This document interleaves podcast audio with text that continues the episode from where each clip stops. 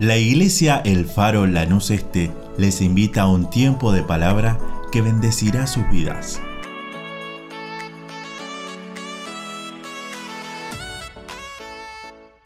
Esta semana recibí un, un mensaje donde había una pregunta y dice, ¿usted sabe qué es cegota?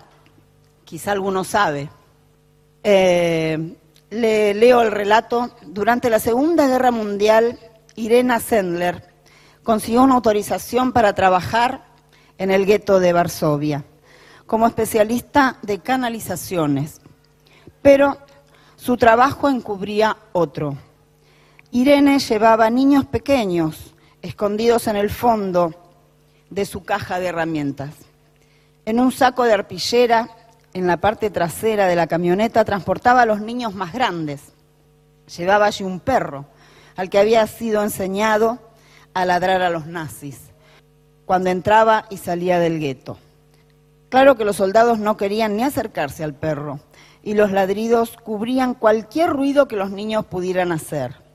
Mientras estuvo en ese trabajo, Irena consiguió retirar y salvar, ¿sabe cuántos? Cerca de 2.000 500 niños. Finalmente, los nazis la descubrieron. El 20 de octubre de 1943, Irena Sendler fue apresada por la Gestapo y llevada a la infame prisión de Pawayak, donde fue brutalmente torturada.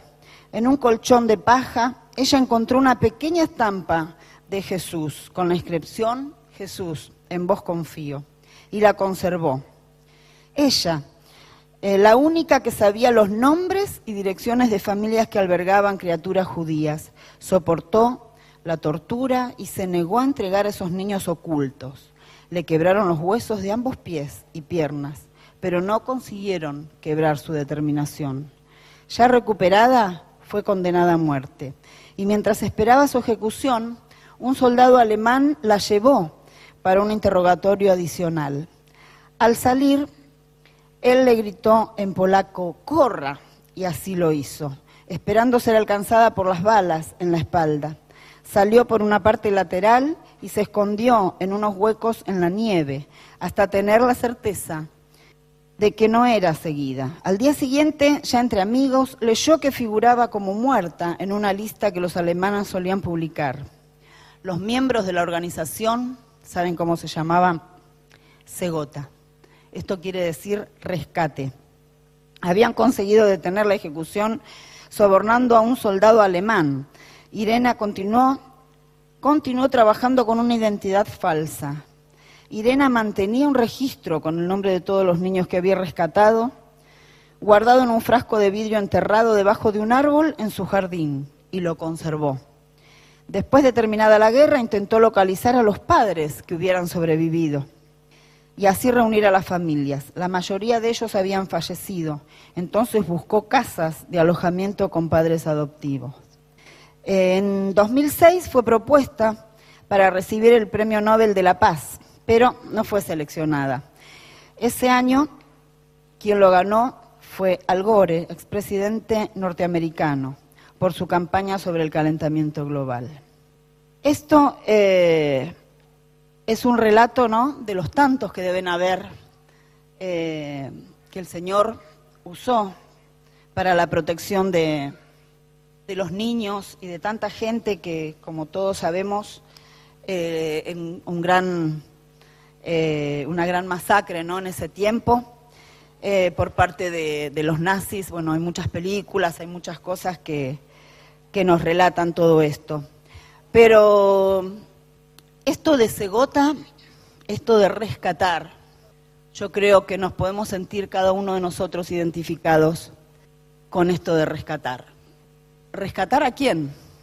Rescatar a nuestra generación, rescatar no solo a, nuestros hijos, a nuestros nietos, a nuestros parientes, sino también a todos los que nos rodean, eh, como el lema de hoy, ¿no? Rescatar a las almas, las almas que tal vez nunca escucharon del Señor, rescatar a todos aquellos que necesitan del Señor, todos necesitamos al Señor, pero qué bueno si podríamos eh, ser eh, cegotes todos, ¿no? Una sociedad secreta era, una sociedad, era un consejo de ayuda. En ese tiempo a los judíos que estaban en peligro y ahora podemos ser un consejo, podemos ser parte, podemos ser este cegote, pero de proponernos salvar almas, proponernos que eh, unidos en oración, unidos en estrategias, unidos alcanzar las almas para el Señor. Y muchas veces estamos, ¿no? Decimos, eh, esta Irena Sendler dice que fui educada en la creencia de que una persona necesitada debe ser ayudada con el corazón, sin importar su religión, sin importar su raza, sin importar su nacionalidad. Esto, eh, así fue educada ella. Y qué bueno que nosotros podamos eh, tomar este ejemplo y podamos decirle, Señor, nosotros tenemos todas las armas. Nosotros tenemos, conocemos al Rey de Reyes, al Señor de Señores, conocemos a Cristo, que sabemos que dio su vida por cada uno de nosotros, por cada uno, y que no quiere que nadie, nadie se pierda, sino que todos procedan al arrepentimiento. Y tenemos promesa para nuestras generaciones, tenemos promesas para nuestras vidas. En Isaías 46, capítulo 3, versículo 4, dice la Reina Valera, hay varias versiones, a mí mucho no, me gustó la de la Reina Valera, aunque soy fan de ella porque los versículos que conozco de memoria son de la Reina Valera porque así fui instruida desde pequeña. Y aunque me dicen, no, las otras versiones son más claras, para mí tengo que ir a la Valera porque si no es como que no me suena igual. Pero bueno, eh, dice así, oídme, oh casa de Jacob, y todo el resto de la casa de Israel, los que sois traídos por mí desde el vientre, los que sois llevados desde la matriz y hasta la vejez. Yo mismo y hasta las canas os soportaré. Yo hice, yo llevaré, yo soportaré y guardaré. Como me, me tocó esta palabra cegota, hay otra palabra acá que que me hacía ruido, digo, soportaré. ¿Cómo nos va a decir el Señor soportaré? ¿Soportar qué significa? Yo, para mí era aguantar, me guste o no me guste, bueno, tengo que soportar a mi hermano, ¿no? Pero sin embargo, hay otras versiones eh, que son más suaves. Y dice, yo seré su Dios, por ejemplo en la NTV, durante toda su vida, hasta que tenga canas por la edad. Yo los hice y cuidaré de ustedes, yo los sostendré y los salvaré, los libraré. Es como que esta suena un poco mejor, ¿no?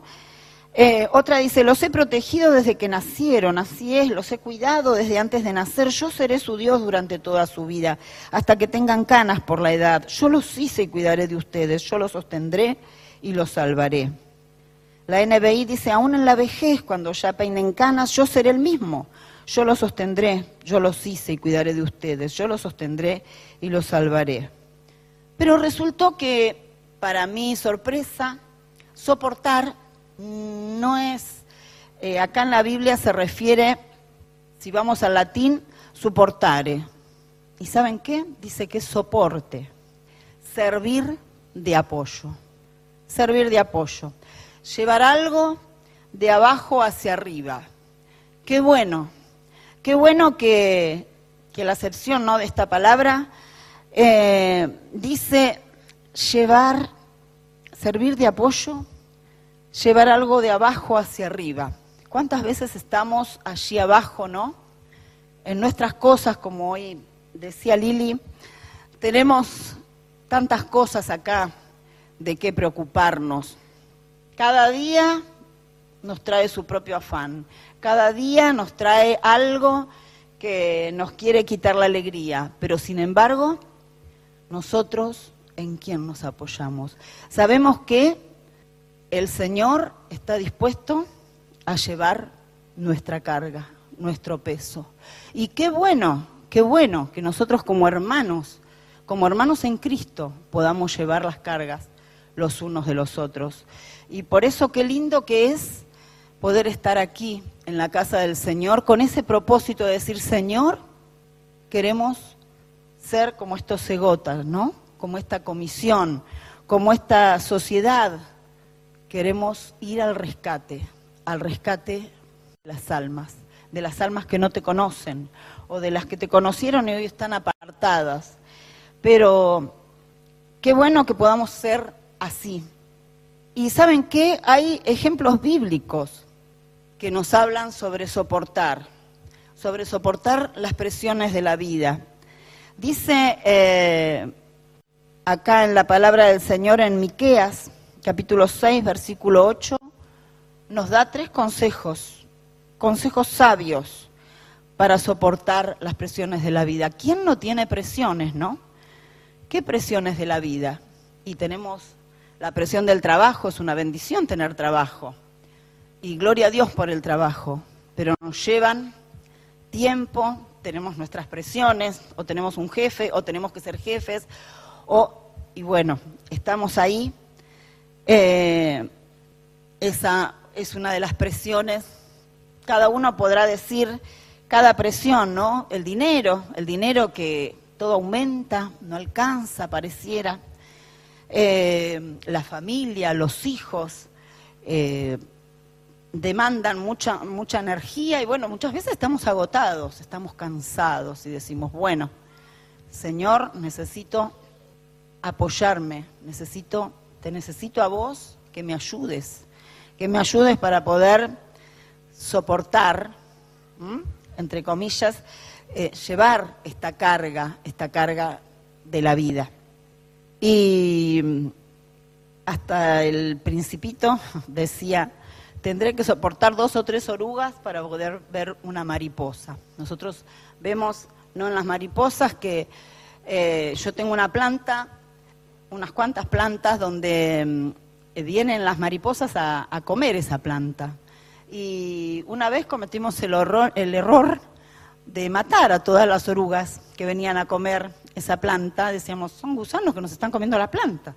Pero ¿saben qué? Era ese gusano que se estaba alimentando de esa planta se estaba alimentando para formar la oruga y después ser una preciosa mariposa. Y después esa planta vuelve a brotar y vuelve a ser preciosa. Pero bueno, mientras tanto, ¿qué pasaba? Había que soportar. Y como les decía en Miqueas capítulo 6 versículos 8 dice que eh, nos da tres consejos sabios para poder soportar estas presiones de la vida. Dice, hombre, él te ha declarado lo que es bueno ¿Y qué pide Jehová de ti? Pide tres cosas. Solamente, o nada más y nada menos, ¿no? Hacer justicia, amar misericordia y humillarte ante tu Dios. Saben que acá la Biblia nos da todos los secretos para poder tener una vida victoriosa, para poder soportar las presiones de la vida.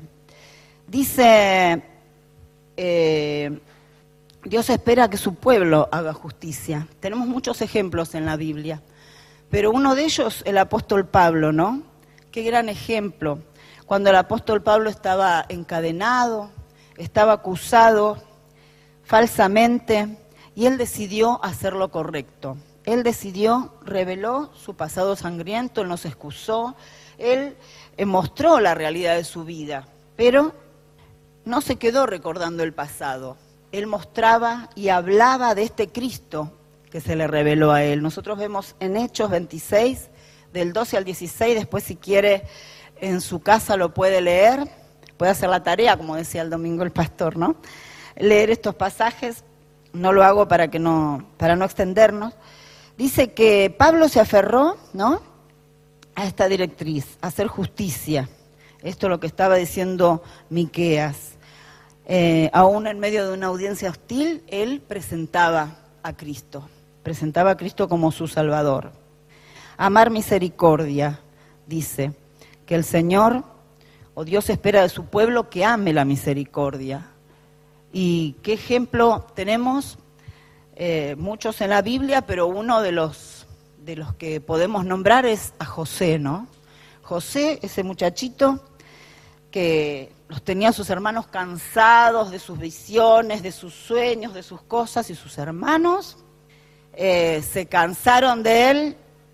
Y bueno, todos los que fuimos a la escuela bíblica sabemos bien la historia, ¿no? Siempre se cuenta la historia de José. ¿Qué pasó con José? Lo tiraron los hermanos al pozo, lo vendieron como esclavo, pero Dios lo guardó. Esto está en Génesis capítulo, capítulo 37. A pesar de esta familia tan disfuncional que tenía José, sin embargo, este, pasó de ser esclavo a ser supervisor. Y, y bueno, José podría haberse vengado de esto, ¿no? Pasó también de, de estar en prisión a ser el segundo jefe. El Señor se glorificó en la vida de José y lo usó para que pueda haber alimento en la tierra. Y vinieron sus hermanos a buscar, eh, a buscar alimento, a pesar de que ellos, él había sido este, vendido por ellos, ellos le contaron a su padre que, este, que había unas bestias lo habían matado a José y, nada que ver, ¿no? Pero eh, él ahí tenía la oportunidad de vengarse de sus hermanos, pero sin embargo tuvo misericordia, tuvo misericordia de ellos, tuvo misericordia y los permitió que ellos se alimentaran. Qué lindo que él amó, ¿no? A sus hermanos y que amó la misericordia. ¿Cuánto necesitamos, no? De esta misericordia que el Señor pueda tener, nos pueda dar para que nosotros podamos tener. Y bueno, otro, un ejemplo de, humillarse ante el Señor lo tenemos a, David. David venía de una familia de, de, pastores, de una familia humilde, y tuvo que depender del Señor, David, para que le librara de, sabemos que tantas, tantas cosas pasó David, ¿no? Pudo vencer a Goliat, siendo humilde, sacándose ese traje que le habían puesto, él simplemente con, con su traje de pastorcito y con su piedra, pero confiando en alguien.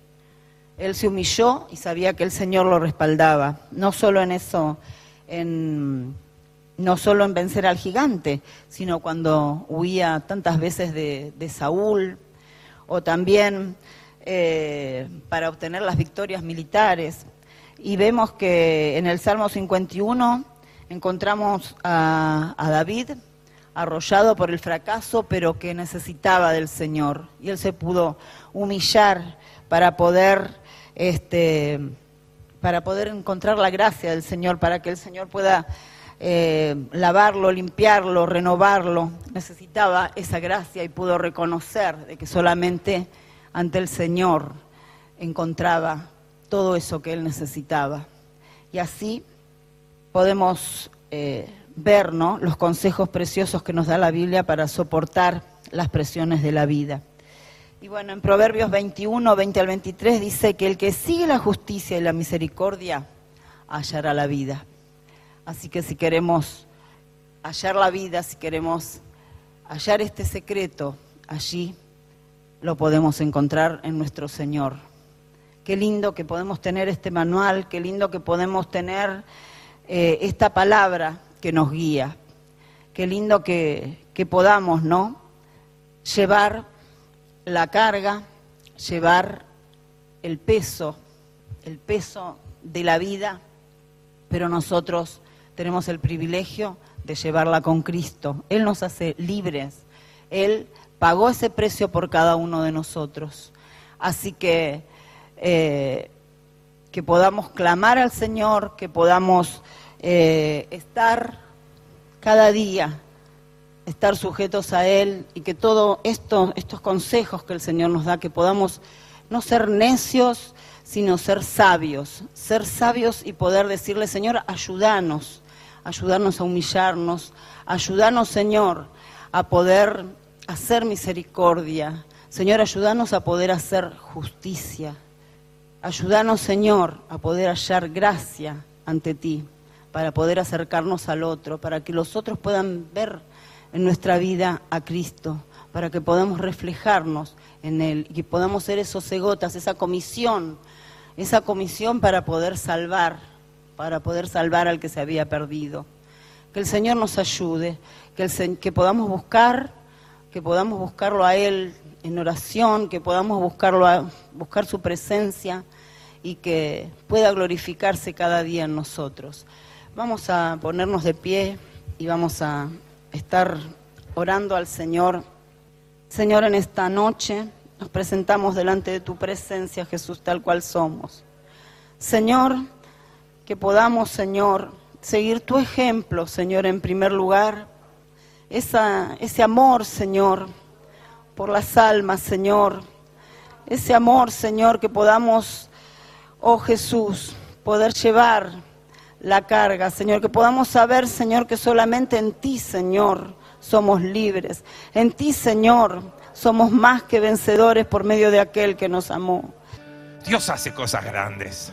Yo lo creo que Dios sigue haciendo. Así que si usted está con un pedido de oración, si usted tiene esos niños como escuchamos, que las ideologías hoy lo están abrazando y que no pueden salir y que quizás más de una vez escucharon esta palabra de Dios, para que el Espíritu Santo siga trayendo convicción, para que el Espíritu Santo pueda guiar a cada uno de nosotros como iglesia a poder seguir extendiendo esa palabra y decirle, Señor, lo que tú hiciste, lo que haces, yo seguiré contando a otros que tú no has cambiado. Se anima a unirse en esta noche. Nos vamos a unir con los que están en línea también. Y vamos a clamar a Dios. Que Dios ponga su mano en estas operaciones que se vienen. Que Dios ponga su mano en los proyectos que están por empezar de niños, de jóvenes. Que Dios ponga su mano en cada familia. Que podamos decirle, Señor, sigue haciendo grandes cosas. Oramos. Señor, gracias por esta noche. Gracias por poder juntarnos, unirnos, aclamar en el nombre de Jesús.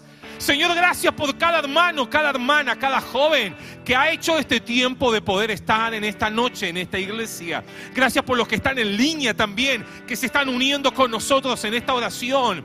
Gracias a cada uno que puso su papel y dice, Dios, creo que puedes hacer grandes cosas. Me uno con ese papá que está orando por sus hijos. Me uno con esa mujer que está clamando para que su marido esté, Señor, en la iglesia. Me uno con esos abuelos que claman por sus nietos. Señor, oramos por cada familia, oramos por esas almas perdidas, oramos para que tu iglesia en fe se levante, Señor, a clamar misericordia en este tiempo tan difícil. Señor, clamamos por esos que en esta noche te dicen, Dios, necesito ser libre. Quiero disfrutar el gozo del Señor. Quiero disfrutar ese gozo en mi vida. Dios, en esta noche clamamos a ti por cada matrimonio, por cada familia, por cada joven que te dice, Dios, te necesito. Dios, te necesito en mi vida, en mi familia. Aunque quizás los vientos sean difíciles aunque quizás las tormentas sean muchas. Pero aquí hay una iglesia que clama. Acá hay una iglesia que cree que tú sigues haciendo grandes cosas. Por eso, Señor, sigue obrando en cada una de nuestras vidas. Sigue obrando en cada una de nuestras familias, Señor. Aquellos que te necesitan, aquellos que están clamando en esta noche por un milagro. Señor, oramos. Tú eres el que hace grandes cosas. Señor, parecía tan imposible tantas situaciones, pero tú eres el que abres la puerta donde parece que no hay caminos. Tú eres el que trae, Señor, sustento aún aquel que está necesitando. Tú nunca has fallado, Señor. Siempre llegas a tiempo. Por eso, Señor, clamamos que en esta noche tú sigas abrazando a cada uno de tus hijos que tú sigas, Señor, con tus lazos de amor, trayendo a aquel que está lejos de ti, para que con ese callado pueda, Señor, alcanzar alcanzado y otra vez obtener misericordia. Por eso, Señor, clamamos por aquellos que están lejos. Clamamos por aquellos que están cerca, pero también están con dolor, que están heridos, que están lastimados, para que tu aceite divino, ese Espíritu Santo, pueda traer sanidad Señor, oramos por aquellos que están enfermos físicamente, para que en el nombre de Jesús tu mano de victoria, tu mano de poder, tu mano de sanidad se mueva, Señor, con toda autoridad en medio de tu iglesia. aquellos, Señor, que están clamando por liberación, que tu mano de victoria pueda traer, Señor, esa libertad.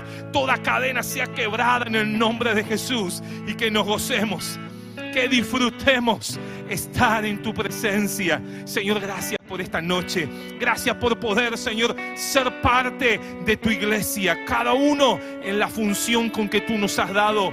Por eso, Señor, te agradecemos. Señor, oramos por cada necesidad que ha sido presentada, por cada una de las necesidades que ha sido escrita en el chat online, cada una de las necesidades que nos ha llegado a través del WhatsApp de la iglesia. Señor, tú nada se te olvida, a ti nada se te escapa. Cada uno que escribió un papel en este buzón, Señor, tú lo tienes en cuenta. Por eso clamamos, por eso nos gozamos, por eso descansamos en ti, Señor y descansamos sabiendo de que tú eres el que hace la obra.